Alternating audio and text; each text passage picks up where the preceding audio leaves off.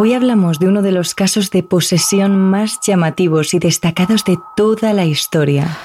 El de una joven llamada Laurence Venum, de la ciudad de Huasteca, en el estado de Illinois, Estados Unidos, que pasó a convertirse de la noche a la mañana en una persona capaz de albergar en su cuerpo múltiples espíritus que la poseían para comunicarse así con el mundo de los vivos. Un caso que no tardó en ser conocido mundialmente como la maravilla de Huasteca.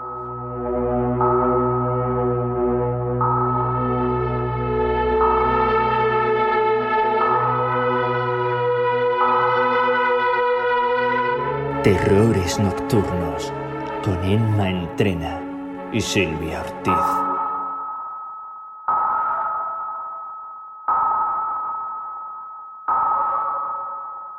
Nos situamos alrededor de 1870, periodo en el que se produce el apogeo del espiritismo.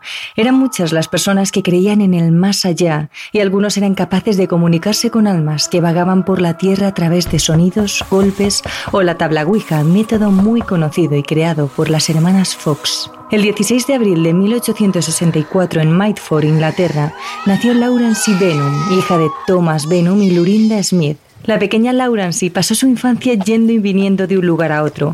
Por motivos de trabajo, sus padres se mudaron a diferentes residencias durante cortos periodos de tiempo, hasta que finalmente, cuando la pequeña cumplió los siete años de edad, la familia Benham se mudó a una granja situada siete millas al sur de Huasteca. Rancy, que es así como llamaba su familia la pequeña Laurence, siempre había sido una niña sana y fuerte, llena de energía. La única vez que la madre recuerda haber visto peor a su pequeña fue en 1873, cuando la joven tuvo sarampión. Desde entonces Rancy siempre había estado perfecta y los vecinos la definían como una chica sonriente, amable y muy sociable. Sin embargo, toda su vida daría un giro radical a partir del 6 de julio de 1877, con 13 años, cuando entre sudores fríos y gritos, Laurence se levantó de su cama y fue corriendo a contarle a su madre la horrible experiencia que había tenido durante la noche. Lurinda, su madre, se asustó antes de que dijera nada. Su pequeña estaba pálida y con cara de no haber dormido en toda la noche. Laurence, todavía sobresaltada, le dijo: Anoche había gente en mi cuarto. Esas personas me llamaban Rancy, Rancy, y podía sentir su aliento en mi cara. Lurinda consoló a su hija durante un largo rato y aseguró que aquello que había vivido era una pesadilla, nada más. Pero la noche siguiente, Laurancy no pudo pegar ojo, tenía mucho miedo y aseguraba que cada vez que intentaba dormir, aquellas personas aparecían en su cuarto y la llamaban una y otra vez Rancy, Rancy, Rancy. La madre de Laurence decidió entonces ir con ella a dormir el resto de la noche con tal de que esas horribles pesadillas desaparecieran lo antes posible. Y afortunadamente, así sucedió. Durante las siguientes noches la joven no pareció ver ni escuchar nada ni a nadie en su cuarto. Pero este periodo de paz y tranquilidad no tardó en desaparecer. El 11 de julio de 1877, Laurence y su madre cosían en el salón. Cuando Rancy terminó su alfombra, eso de las 6 de la tarde, Lurinda le dijo que fuese a preparar la cena. Pero al levantarse del sillón, la joven se llevó la mano a la frente y le dijo a su madre: Mamá, me encuentro mal. Me siento muy rara. Antes de poder añadir nada más, cayó al suelo bruscamente y sus músculos se quedaron totalmente rígidos. Parecía un cadáver. Los padres trasladaron a la pequeña hasta la cama y así se mantuvo totalmente petrificada durante cinco largas horas. Cuando por fin recobró el sentido, Laurence afirmó que en ese periodo de tiempo había notado una extraña sensación. Los padres, todavía con el miedo en el cuerpo, cuidaron a su hija durante el resto del día y pensaron que se trataría de algo pasajero. Y lo peor es que esto no fue un hecho aislado, ya que al día siguiente pasó exactamente lo mismo. Cuando menos se lo esperaba la familia, el cuerpo de Laurence cayó al suelo, petrificado. A partir de ese momento, Rancy solía sufrir esos extraños desmayos que hacían que todos sus músculos estuviesen totalmente rígidos, que su respiración se ralentizase y su temperatura corporal descendiese bruscamente. Durante estos ataques la joven no podía mover su cuerpo, pero sí murmuraba cosas al principio ininteligibles, pero que poco a poco fueron cobrando sentido. Hablaba con gente, describía personas que estaban en la misma habitación en la que ella, incluso pronunciaba nombres de gente que nadie de la casa conocía, hasta que una de esas veces, tras salir de aquel trance, la joven dijo, Mamá, ¿puedes ver a los pequeños Laura y Bertie? Son preciosos. En esa ocasión, tanto el padre como la madre conocían a esas personas muy bien. Laura y Bertie fueron dos de sus hijos que al poco de nacer murieron a causa de diversas enfermedades. Bertie, en concreto, murió cuando Laurence apenas tenía tres años de edad. Era prácticamente imposible que la joven se acordase de su hermano y menos todavía que supiese cómo era físicamente.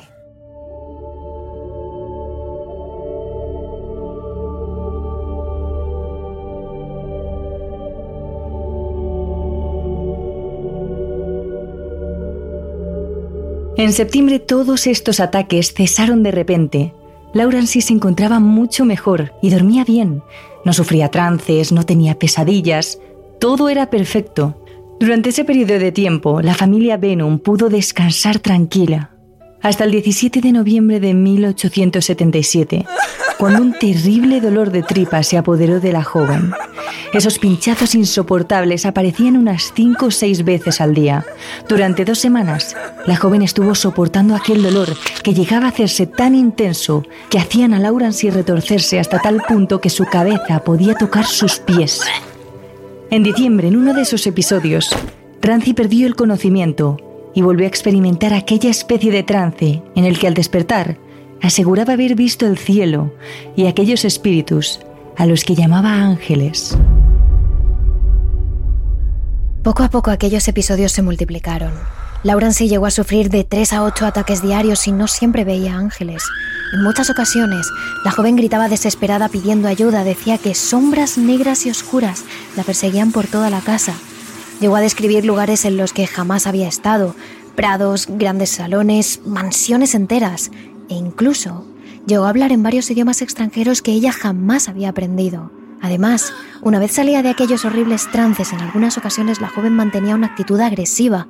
No quería que nadie se le acercase, no quería que nadie la tocase, no quería absolutamente nada.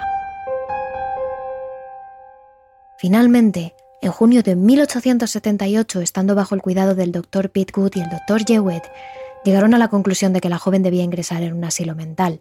Vecinos y amigos de Laurence aseguraban que tanto física como mentalmente se estaba deteriorando. Apenas era consciente de lo que ocurría a su alrededor más allá de aquellos trances y cada vez perdía más y más peso y dormía menos. Se estaba quedando en los huesos, su piel perdía el color, a la vez que sus ojeras se tornaban de un tono más oscuro cada vez.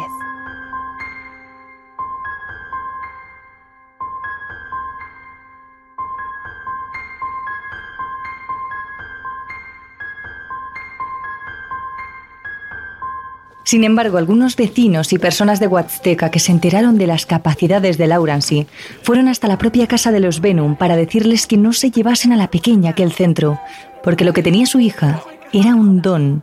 Era una persona espiritual, capaz de comunicarse con el más allá, con el alma de aquellos que todavía vagaban por la tierra buscando algún modo de despedirse de sus familiares, de cerrar lazos y de poder marchar en paz hacia la luz. Así estuvieron durante varias semanas con continuas visitas de gente que les decían qué debían hacer, una cosa u otra, volviendo a los padres de Laurence totalmente locos. Hasta que un día llamó a su puerta un tal Asan Roof junto a su mujer para advertir a la familia de que lo último que debían hacer con su pequeña era encerrar a ésta en un manicomio, ya que de ser así moriría, igual que lo hizo su hija, Mary Ruth una joven bendecida con el mismo don que Laurence y que debido a la ignorancia de sus padres fue tratada en un centro hasta que falleció. Pero realmente lo que le sucedía a aquella mujer era que tenía la capacidad de ver, oír y comunicarse con el más allá. Por eso, desde el momento en el que los Ruff fueron conscientes de aquella desgracia que solo supieron comprender tras la muerte de su pequeña, decidieron dedicarse plenamente al cristianismo y crecer y formarse en el mundo espiritual.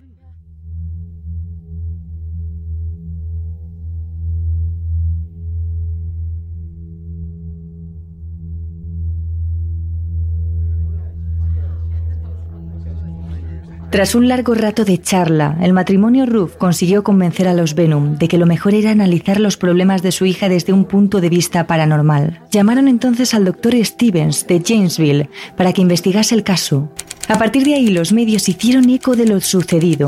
En el periódico Religio Journal Psychological se hablaba de los ataques y las posesiones que sufría Laurency, e incluso el propio investigador, el doctor Stevens, escribió un libro llamado Huasteca Wonder, la maravilla de Huasteca. En la primera página de ese ejemplar, junto al título, aparecía escrito el caso más notable de retorno y manifestación de espíritus jamás registrado en la historia. Y más adelante, otras afirmaciones como, si la historia es cierta, la tierra y el cielo no están muy separados. Los mortales y los espíritus se comunican y las principales disputas de la filosofía espiritual están indiscutiblemente establecidas. Tras varios meses en los que el doctor Stevens presenció y analizó los trances y pesadillas que sufría la joven, llegó a la conclusión de que lo mejor era dejar que los fantasmas se manifestasen a través de ella. Propuso a la familia Venom reunirse todos juntos una tarde y dejar que Laurence acogiese en su delgado cuerpo a las diferentes almas que quisieran contactar con los vivos a través de ella. En un primer momento, y como era normal, el matrimonio Venom se asustó y se negó rotundamente a hacer aquello. Cada día, cuando su hija sufría uno de esos trances, ambos luchaban porque la pequeña saliese de ellos lo antes posible. Y esta vez no iba a ser diferente. Pero tras varios días reflexionando la idea y desesperados por la situación, los padres accedieron a llevar a cabo la sesión espiritista. Así que el 31 de junio de 1878, el doctor Stevens, junto a un compañero de profesión, llegó a la casa de los Venom para prepararlo todo. A las 4 en punto de la tarde, llegó la última persona que esperaban, Asarruf, y todos ellos, junto a los padres de Laurence y la propia joven, comenzaron la sesión. La niña se sentó cerca de la estufa, en una silla rodeada de los allí presentes. Puso los codos sobre las rodillas y las manos justo debajo de su barbilla, apoyando su cabeza en ellas. Los pies los acurrucó en la silla y no tardó mucho tiempo en empezar a experimentar uno de sus trances. Cuando apenas acababa de empezar, cambió rápidamente de postura y se sentó totalmente recta, rígida, sus ojos comenzaron a recorrer la habitación de arriba abajo, de un lado a otro, cada vez más rápido, hasta que de repente se quedó totalmente inmóvil. Cuando el doctor Stevens fue a acariciar a la joven, ésta se apartó bruscamente moviendo su silla lejos de él y advirtiéndole que no se acercase. Comenzó así a comportarse mal, a mirar a todos con asco y con odio, a insultar a sus propios padres. Su expresión había cambiado totalmente. La mirada dulce de Laurence estaba muy lejos de parecerse a aquellos ojos que ahora parecían querer acuchillar a todos los allí presentes. En ese momento el doctor Stevens comenzó a preguntar a la joven. ¿Cómo te llamas? Katrina Hogan. ¿Qué edad tienes? 63 años. ¿De dónde eres? Alemania. ¿Hace cuánto tiempo falleciste? Tres días. ¿Cómo has llegado hasta aquí? A través del aire. ¿Cuánto tiempo te quedarás? Tres semanas. Pero de pronto esa hostilidad y ese desprecio hacia todos comenzó a desaparecer, hasta que Laurence pasó a comportarse de una forma totalmente contraria a la de hacía apenas unos segundos. Estaba triste, acurrucada, quizás algo miedosa. Justo en ese momento, la joven afirmó que ya no era una mujer quien estaba dentro de ella, que su nombre real era Willy, un joven cuyo padre se llamaba Peter Cunning y que había huido de casa y en la calle lo único que había conseguido era llevar una vida muy difícil hasta que finalmente decidió suicidarse.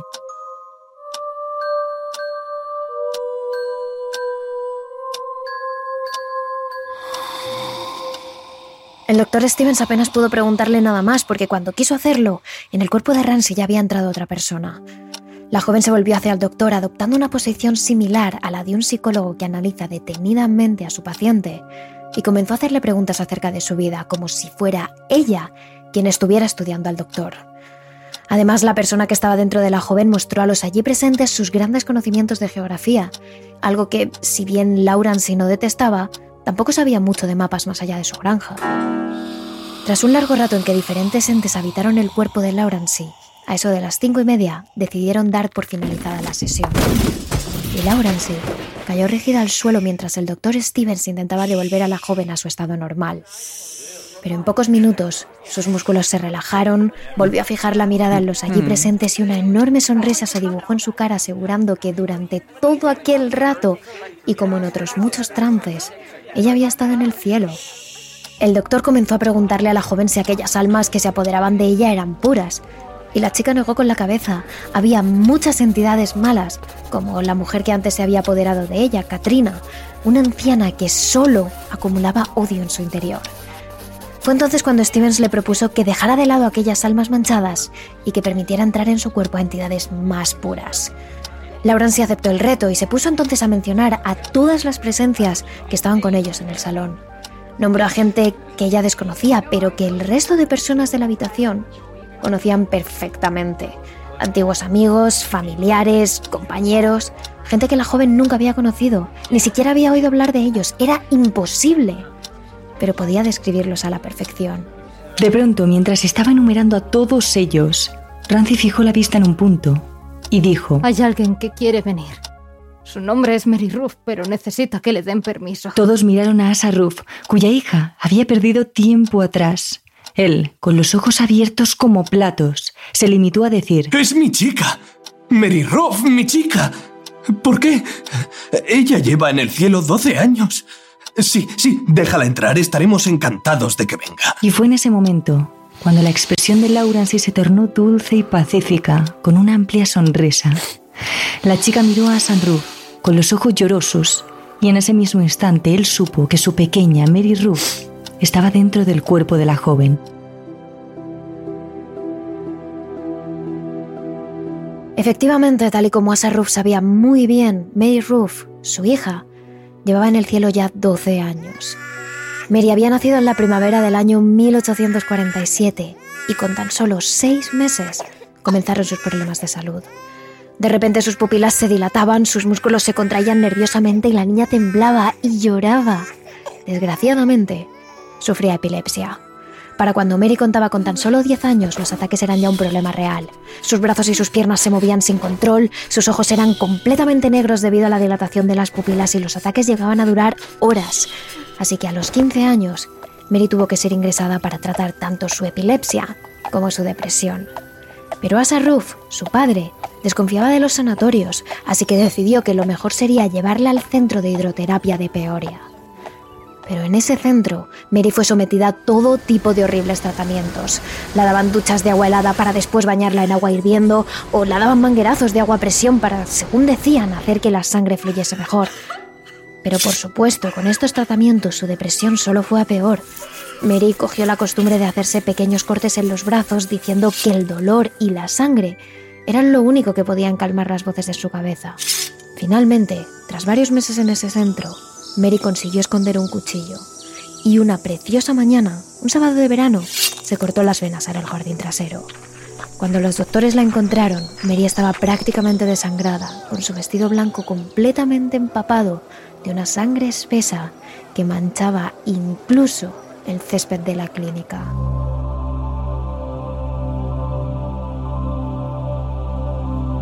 Tras varios tratamientos, Mary despertó en la cama del centro, rodeada de todos sus seres queridos, atada a la cama y con los ojos vendados para evitar que en uno de sus ataques se los arrancara. Pero pese a tener los ojos vendados, Mary era capaz de ver todo lo que pasaba a su alrededor, a sus padres llorosos y cansados después de dormir varios días a su lado, a los doctores, lo que había al otro lado de la ventana, todo, mientras estaba completamente cegada.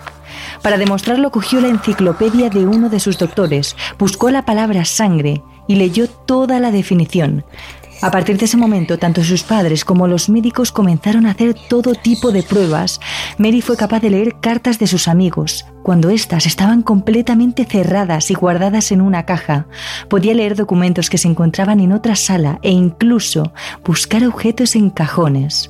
A su habitación llegaron a acudir el sacerdote J.H. Rea y el director de Danville Times, A.J. Smith. Ambos llevaban en sus bolsillos cartas cerradas y selladas que ni siquiera ellos mismos habían leído. Pero Mary pudo decir palabra por palabra el contenido de esas cartas sin que ni siquiera las sacaran de sus bolsillos. Tal y como escribió el doctor Stevens en su libro Woodstock Wonder. Como lo demostró cada prueba, Mary podía leer con los ojos vendados y hacer todo tan fácilmente como cuando estaba sana y con su visión natural. Se vestía, se ponía de pie frente a las ventanas y describía lo que había afuera. Buscaba en los cajones, recogía alfileres sueltos o hacía cualquier cosa fácilmente y sin molestia bajo una venda pesada. Sin embargo, el resto de médicos no estaba de acuerdo. Pensaban que todos estos supuestos poderes de Mary no eran más que malas pasadas que les jugaba su mente enferma. La tildaron de loca y obligaron a sus padres a internarla en un asilo mental donde tuvo que soportar pruebas aún más duras. Tratamientos experimentales, camisas de fuerza y torturas que condujeron a Mary a la más absoluta desesperación. La dulce Mary cayó bajo el peso de los tratamientos. Finalmente, tras una tortuosa vida, el 5 de julio de 1845, sus padres encontraron el cadáver de Mary Ruff en su habitación del psiquiátrico, en medio de un charco de sangre. Su hija había muerto, quién sabe si por su salud y sus ataques o por la incomprensión y los tratamientos de los médicos. Pero desde ese momento, los señores Ruff se convirtieron en espiritistas con la esperanza de volver a dar con lo único que les había importado en la vida, con su luz, su hija Mary. Y así, fue como los Ruff aparecieron en la vida de Laurence y El doctor Stevens preguntó a Laurence todo tipo de detalles relacionados con la vida de Mary Ruff y Laurence acertó todos y cada uno de ellos. Laurence contó historias familiares solo conocidas por los Ruff, reconoció a su padre, describió su casa familiar e incluso habló de su querido piano, todo ello utilizando las expresiones y la forma de hablar de la propia Mary y con una dulce sonrisa en la cara. Teniendo en cuenta que Mary murió cuando Laurence era apenas un bebé y que nunca llegaron a conocerse, era imposible que ella supiera todo eso. Así que finalmente, el doctor Stevens y su equipo de espiritistas determinaron que Laurence estaba sirviendo de canal para el espíritu de Mary Ruth, que era ella quien ahora se comunicaba con ellos. Teniendo claro todo esto, el doctor Stevens intentó hacer un trato con el espíritu de Mary Ruth para que su madre, pudiese hablar con ella. ¿Cuánto tiempo quieres quedarte en el cielo? Siempre, señor. ¿Pero volverás por el bien de tus amigos? Sí, señor. ¿Cuándo volverás? A las diez en punto, señor. Pero la familia querrá descansar. ¿Podrías venir un poco antes? Sí puedo, señor. ¿Cómo de pronto podrás venir? A las nueve en punto, señor. Vendrás a las nueve. Lo haré, señor. Y tras dos horas más de investigación, el doctor Stevens dio por terminada la sesión dejando claro que habían conseguido que Laurence abriera la puerta del mundo de los vivos a Mary Ruth. Sin embargo, Asaruf nunca imaginaría lo que pasaría después y cómo de poderosa sería esa conexión entre Mary y Laurence.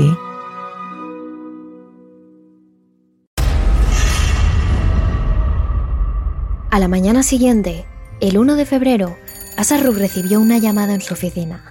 Thomas Venom decía que su hija estaba en medio de uno de sus trances, que decía ser Mary Ruth y que estaba completamente desesperada por ver a sus padres y por volver a su casa.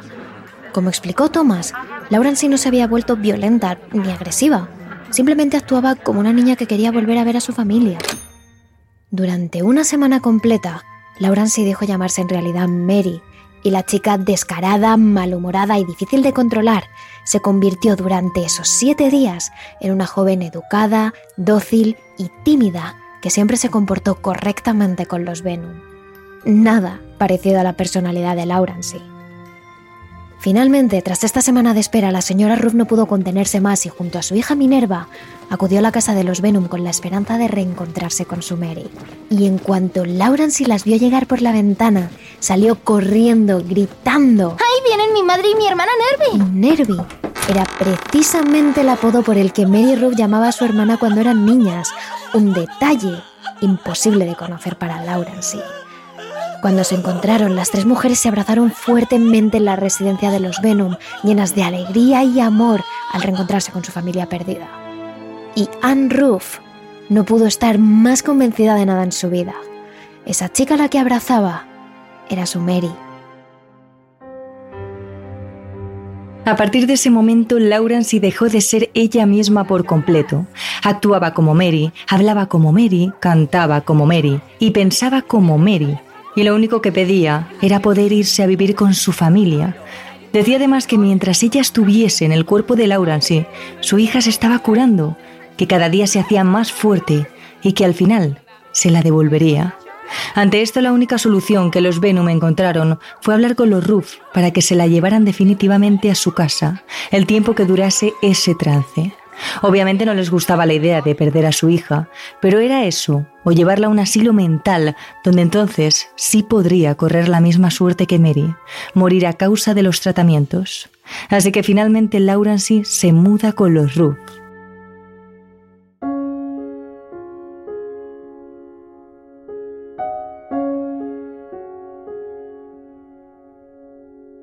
El 11 de febrero de 1878, ya en su nueva casa, Laurence reconoce a su familia y les llama por el apodo por los que Mary les conocía. Reconoce la estancia, cada objeto y en cada conversación demuestra tener los recuerdos y la personalidad de Mary.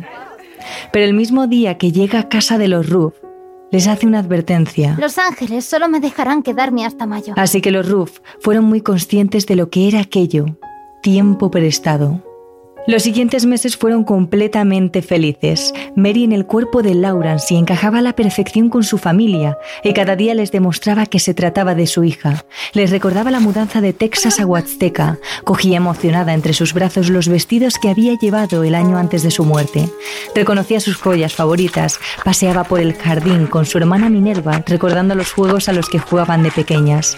Contaba anécdotas de su familia e incluso Tocaba el piano y cantaba exactamente igual que lo hacía Mary, y a menudo deleitaba a sus padres sentándose al piano de cola del salón para tocar su canción favorita.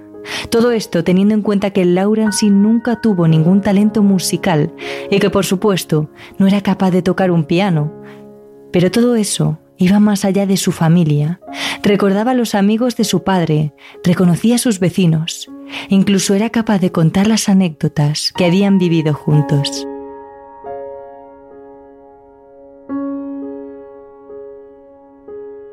Tras más de una semana de convivencia, Anne, Asa y Minerva pudieron comprobar que lo único que quedaba de Laurence en esa joven era el cuerpo.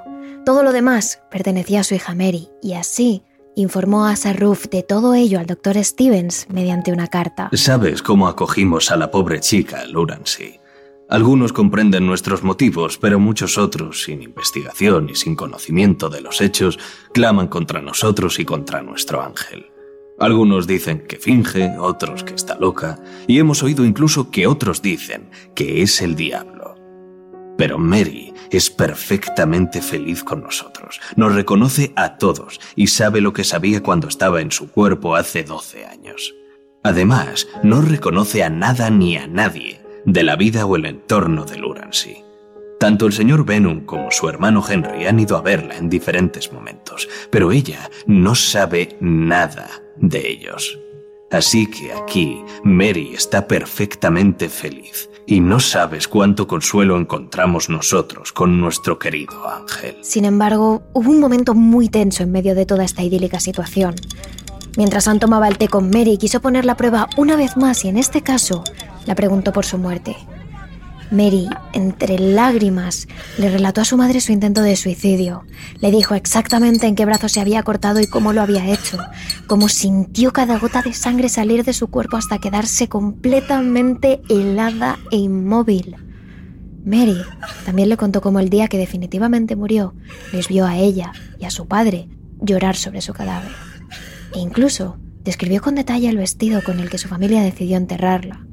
Y por supuesto, todos los detalles encajaban. Así que viendo cómo le afectaba ese tema, Anne decidió no volver a sacarlo nunca más. Pero a medida que pasaron los meses, Laurence comenzó a sufrir pequeños trances en los que dejaba de ser Mary.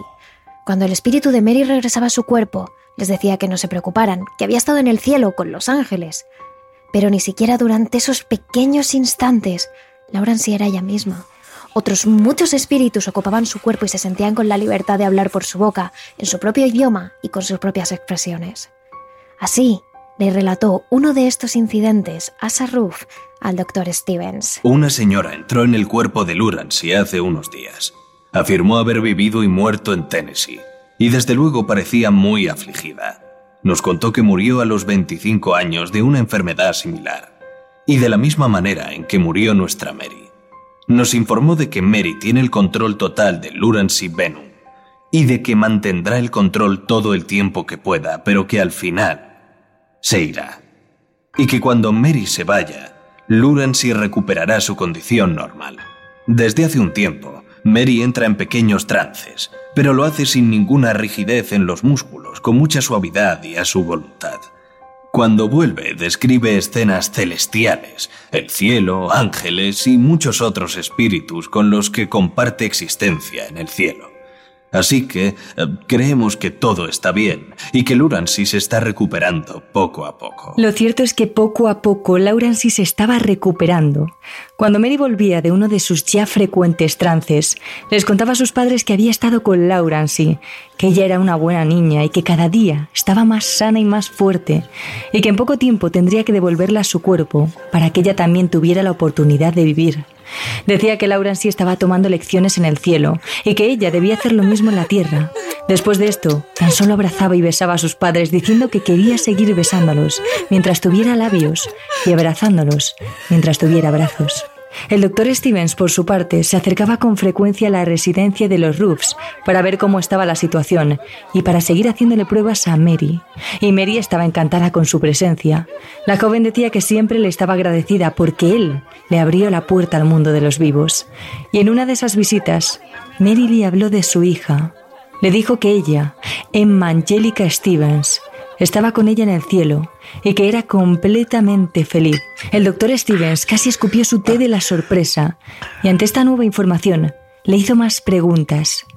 Mary fue capaz de describir a la niña que había muerto en 1849 con una precisión tal que incluso habló de una diminuta cicatriz que la pequeña había tenido en la mejilla izquierda como resultado de una operación quirúrgica que la realizaron a causa de una infección.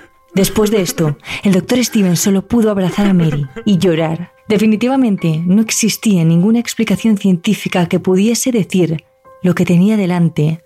Estaba hablando con un espíritu que había vuelto del mundo de los muertos, pero su tiempo se acababa.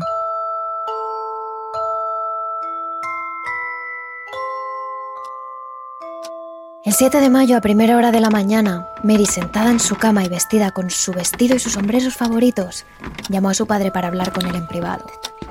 Una vez su padre retiró la silla del aparador y se sentó, Mary le dijo que se iba a volver a tomar su cuerpo, que no sabía si era para siempre o tan solo por unos momentos, pero que tenía que irse.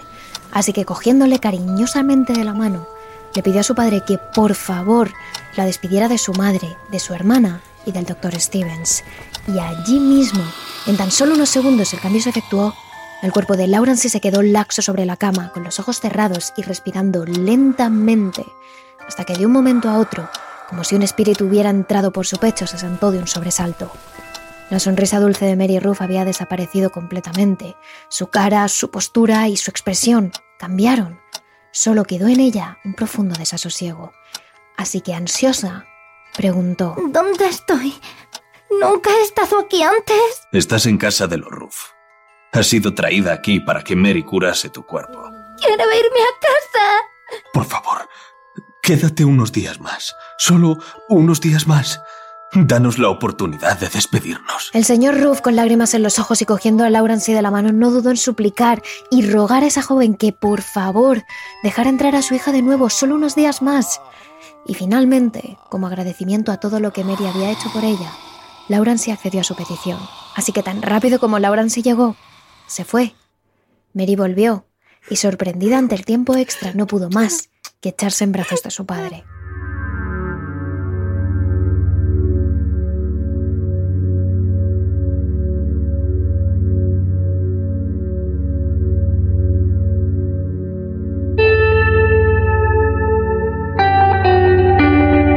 Así que Mary se quedó con ellos un poco más, pero cada vez estaba más ausente y su conexión con el mundo de los muertos era mayor. Decía ver, oír y hablar con personajes muertos hace tiempo, y en ciertos trances incluso hablaban por su boca. Pero lo más raro es que empezó a saber cosas que nadie más sabía. Primero del pasado de la gente. Era capaz de contar las historias de sus vidas, de describir sus casas de la infancia, sus traumas del pasado, cosas que ningún vivo podía saber, pero que los espíritus le susurraban. Poco a poco comenzó a ver cosas que todavía no habían sucedido. En uno de sus frecuentes paseos por el jardín con su hermana Minerva, Mary entró en una especie de éxtasis, se arrodilló sobre el césped, cerró los ojos y juntó las manos sobre el pecho como si rezara. En ese momento le dijo a su hermana que estaba viendo a su futuro hijo, un pequeño bebé al que describió como un pequeño querubín, un niño que efectivamente, y por la descripción tan exacta que Mary dio, años después Minerva pudo comprobar que se trataba de su hijo. Pero el episodio más raro llegó unos días después. Esa noche Mary, ya acostada con su camisón blanco, abrió los ojos de repente, bajó a ver a sus padres que leían tranquilamente en el salón y les advirtió de que la noche siguiente tenían que mantener a su hermano Frank muy vigilado, porque algo malo iba a pasarle. Y efectivamente, a la noche siguiente Frank sufrió una especie de fiebre espasmódica que necesitaba cuidado de inmediato. Pero Mary lo tenía todo preparado. Llamó al doctor Stevens, preparó gasas, vendas y agua limpia y dispuso todo lo que el doctor necesitaría para tratar a su hermano. Mary, con su capacidad para predecir el futuro, había salvado la vida del joven.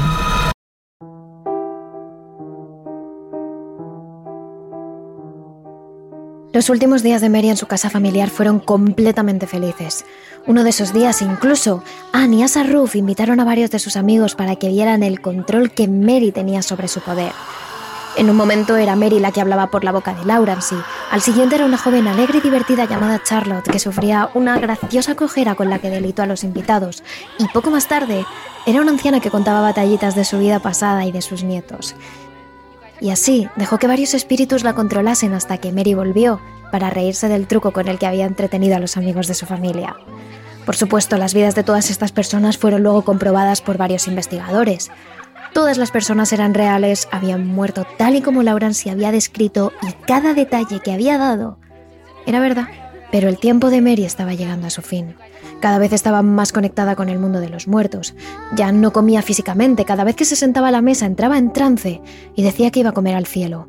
Al poco volvía y todo volvía a ser como antes, pero sus trances eran cada vez más frecuentes, cada vez más voces la saltaban y Laurence cada vez estaba más cerca de recuperar su propio cuerpo. Hasta que la tarde del 19 de mayo, Mary se despidió de sus padres. Así lo contó el propio Asa Roof en una carta. Mary va a dejar el cuerpo de Rancy hoy, alrededor de las 11 en punto, según nos ha dicho. Así que se está despidiendo de vecinos y amigos. Rancy regresará a casa sana y salva. Mary bajó anoche de su cuarto, donde estaba durmiendo con Lottie. Se acostó junto a nosotros, nos abrazó, nos besó y lloró porque debía despedirse. Nos dijo que le diéramos todas sus fotos, canicas y tarjetas, y 25 centavos que la señora Benham le había dado a Rancy, y nos prometió que visitaría a Rancy a menudo. Me pidió además que le escribiera estas palabras al doctor Stevens. Dile que voy al cielo y que Rancy volverá a casa sana y salva, y que él verá a sus queridos hijos. Y efectivamente fue entonces cuando se produjo quizás el momento más emocionante de la vida de los Ruth. Toda la familia Ruth quedó arrodillada en el salón. Mary lloró sobre las faldas de su madre, besó a su padre y abrazó a su hermana. A la casa acudieron sus hermanos, sus tíos, sus vecinos, todos los que alguna vez conocieron y amaron a Mary. Y ella se lo quiso agradecer con unas últimas palabras. Ahora estoy muy triste. Pero cuando me vaya al cielo debéis limpiaros las lágrimas porque yo seré feliz. Vendré en espíritu tantas veces como pueda. Os confortará en el dolor y a veces me podréis sentir muy cerca. Y así sin más, tal y como dijo Mary, Laurence volvió a tomar el control de su propio cuerpo, sin aspavientos, sin convulsiones. En sus ojos solo quedó una expresión de calma. Además, al contrario que la última ocasión, Laurence no pareció sorprendida. Reconoció a los Ruff como la familia de Mary y a sus vecinos, y sabía que su Minerva sería la encargada de dejarla en casa. Todo esto tal y como contó Laurence, porque Mary ya había hablado de todo con ella.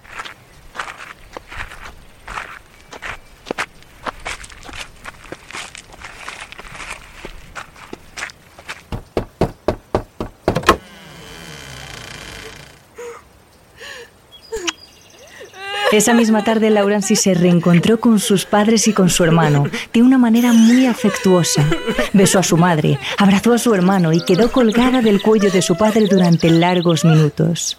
Laurence ni siquiera era la niña de antes. Era mejor, más calmada, educada y bondadosa. Mary Ruth realmente había conseguido curarla, tal y como el doctor Stevens pudo acreditar unos días después, cuando acudió a visitarla el día 1 de junio. Fue la propia Laurence quien abrió la puerta, pero en lugar de mm. sorprenderse, la joven abrazó al doctor diciendo que Mary le había hablado mucho de él, que estaba cuidando de él desde el cielo y que le había pedido que le tratara con afecto.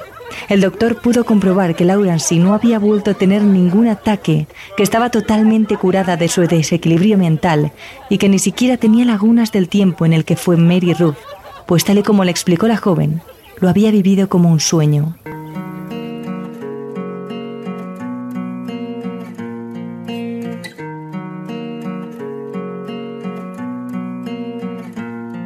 Laurence nunca volvió a tener ningún problema psicológico, ningún desequilibrio, ningún ataque y ningún espíritu más consiguió comunicarse por su boca.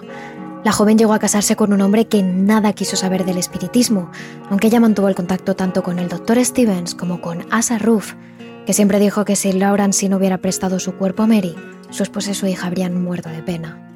Y Laurence siempre agradeció a Mary que la curase de su enfermedad mental.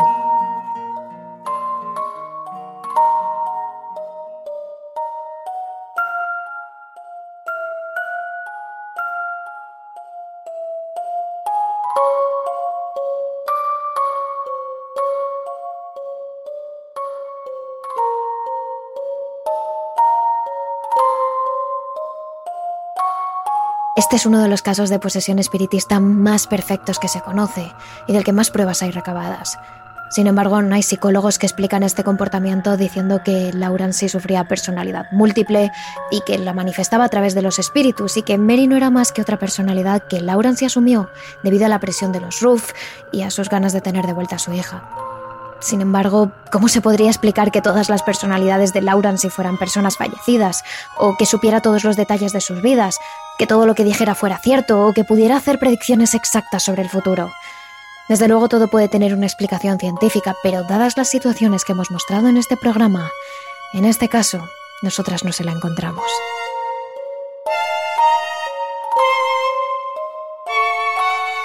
Terrores nocturnos realizado por David Fernández Marcos. Escúchanos también a través de nuestra cuenta de terrores nocturnos en Speaker, Evox, Spotify, YouTube o Apple Podcast. Y síguenos también en nuestras redes sociales de Twitter, arroba terroresn o en nuestro Instagram, Terrores Nocturnos Radio.